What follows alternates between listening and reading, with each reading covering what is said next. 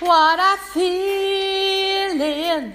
It's never been so easy when I'm tree. Oh Mano. When I'm tree. Oh. Tree. Scheiße. Dieser blöde Bruch in der Stimme. Immer wieder ist der da und das nervt mich so. Ich will den endlich wegbekommen. Geht dir das auch so? Und dann dokterst du an dem Ton rum und irgendwie hast du immer die Wahl zwischen luftig und körperlos singen oder pressen. Wir reden drüber, wo, wo hopp, hopp, hopp, woher der Bruch überhaupt kommt. Und am Samstag gibt es Strategien, wie du ihn zielgerichtet glätten kannst. Willkommen im Vocal Espresso. Tasse geholt, los geht's.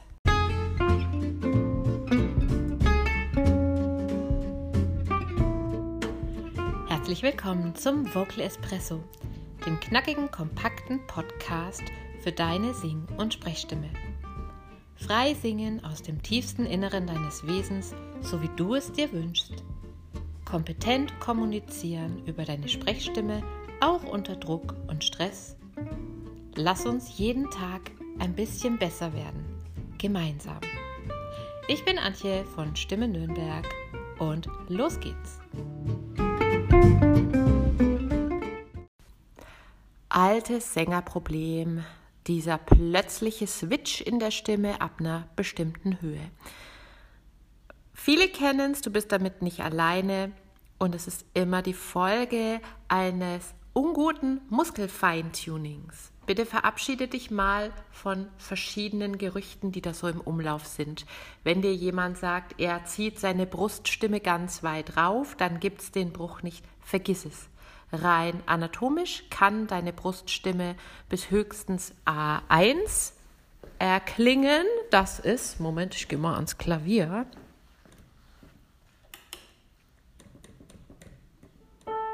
A1, hier. Höher geht's nicht. Das heißt, ab hier ist der späteste Einschaltpunkt für eine andere Muskelgruppe, die für einen kopfstimmigeren Klang zuständig ist. Hä, wie Muskeln. Hm, hm, hm. Okay, lass uns mal von vorne anfangen. Deine Stimme besteht nämlich aus zwei verschiedenen Muskelgruppen.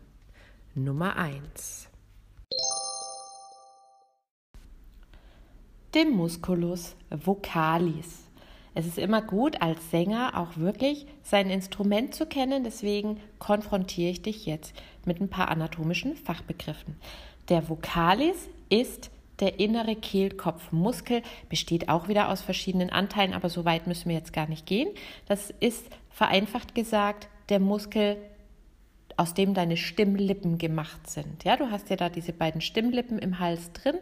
Das sind zwei Muskeln, die können zusammendrücken, ja, und dann kommt die Luft von unten und dieses Zusammendrücken ist die Aktivität vom Musculus vocalis und der ist verstärkt, ich betone verstärkt, nicht alleine, aber verstärkt bei tieferen und bei lauteren Tönen aktiv. Das bedeutet, das ist so der Muskel, den wir als Bruststimmenmuskel bezeichnen können. Innere Kehlkopfmuskulatur, Musculus vocalis. Nummer zwei. Der Muskel, der verstärkt für die höheren und die leiseren Töne zuständig ist. Auch nicht allein, aber verstärkt. Das ist ein Name, den solltest du dir merken, weil da kannst du super mit angeben. Er heißt nämlich Musculus cricothyroideus und ich liebe das. Ich liebe, wenn man einfach mal anatomisch Tacheles reden kann.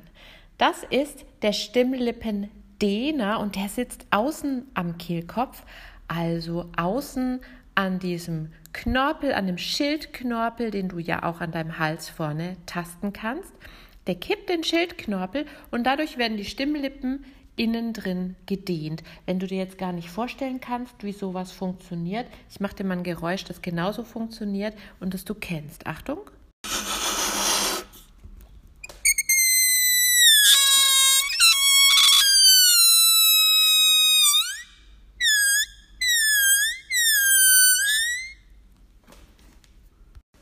Alles klar, wenn du einen Luftballon aufpustest und an seinem Hals dann so ein bisschen ziehst und dehnst, dann wird der Ton auch höher oder tiefer. Und das ist genau das Prinzip, das der Musculus cricothyroideus mit deinen Stimmlippen macht. Er dehnt sie, dadurch werden die Töne höher und das ist mehr der Kopfstimmenbereich.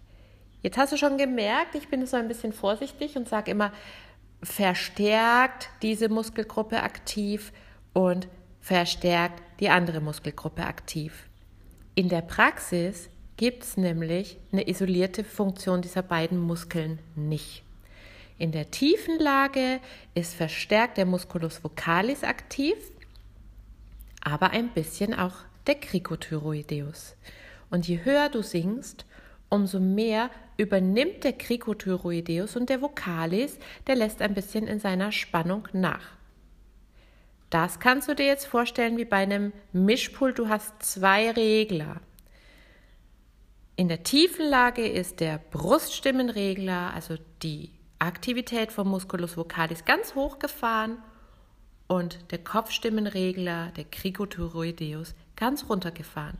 Wenn du jetzt von unten nach oben singst, dann nimmst du den Vokalis-Regler langsam runter und den Cricothyroideus-Regler langsam nach oben.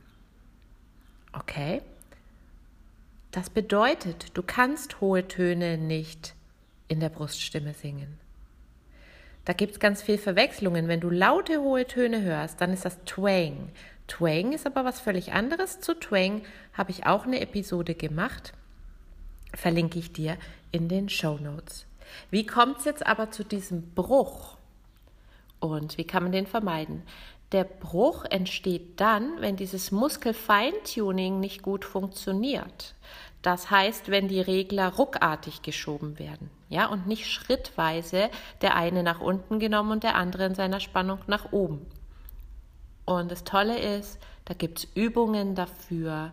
Ja, das weiß man sehr genau, wie man das trainieren muss. Denn letztlich ist das wie beim Sport. Da geht es nur um eine Muskelkoordination. Es ist gar kein Hexenwerk.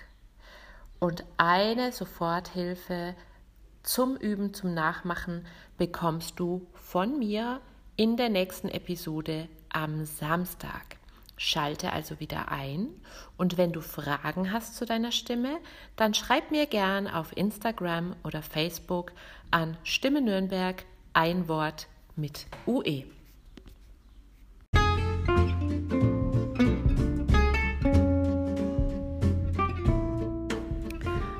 Den Song, den du am Anfang gehört hast, das ist übrigens der Bacardi-Song. Vielleicht kennst du den noch aus der früheren Bacardi-Werbung. Der hat eben so eine klassische hohe Stelle drin. Das ist der Song, den du bei mir in der Sommerakademie nur über dein Smartphone lernen kannst. Auch dazu findest du alle Infos in den Show Notes.